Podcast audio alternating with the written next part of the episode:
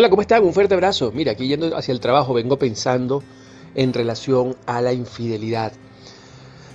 Mire, yo particularmente considero que la, fidelidad es una cuestión netamente cultural. Los seres humanos no necesariamente somos fieles. De hecho, creo que no estamos diseñados para hacerlo. Y la verdad verdadera es que las relaciones, mientras más libre, el amor, mientras menos regulado sea, y el compromiso entre las parejas sea establecido entre ellos mismos y no por regulaciones sociales o morales, el amor es mucho mejor. Yo lo siento así, lo creo así. O sea, yo creo en la libertad, creo en la libertad del amor, creo en la libertad sexual, creo en la libertad de las personas que ejerzan las personas a través de sus propios procesos de relación. Ok, ese es un punto. Pero el otro punto es que ser infiel no necesariamente implica libertad. ¿Por qué no necesariamente implica libertad? Porque el amor es territorial porque el amor también es egoísta, porque el amor necesita un sitio, un destino, un, un, elemento donde estar. Tú no puedes estar enamorado del aire. Tú estás enamorado de la persona, seas fiel o seas infiel, al final del camino, cuando estás enamorado, tú quieres que esa persona sea para ti.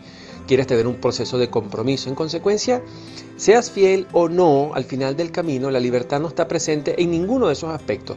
Ni dentro de la fidelidad, ni tampoco dentro de la infidelidad. Eso es estar diciendo que la infidelidad implica también una libertad. Eh, no, no estoy de acuerdo con eso.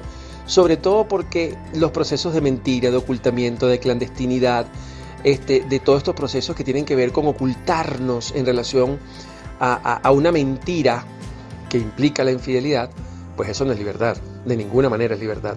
Eso sin duda alguna es el precio a pagar por algo que quieres vivir, que socialmente no es aceptado, que moralmente tampoco es aceptado y en consecuencia pues tienes que vivir bajo esos sistemas. En consecuencia cuando uno está hablando de fidelidad o infidelidad tienes que al final terminar hablando de consecuencias. ¿Cuáles son las consecuencias que te trae ser fiel? Cuáles son las consecuencias que te trae ser infiel.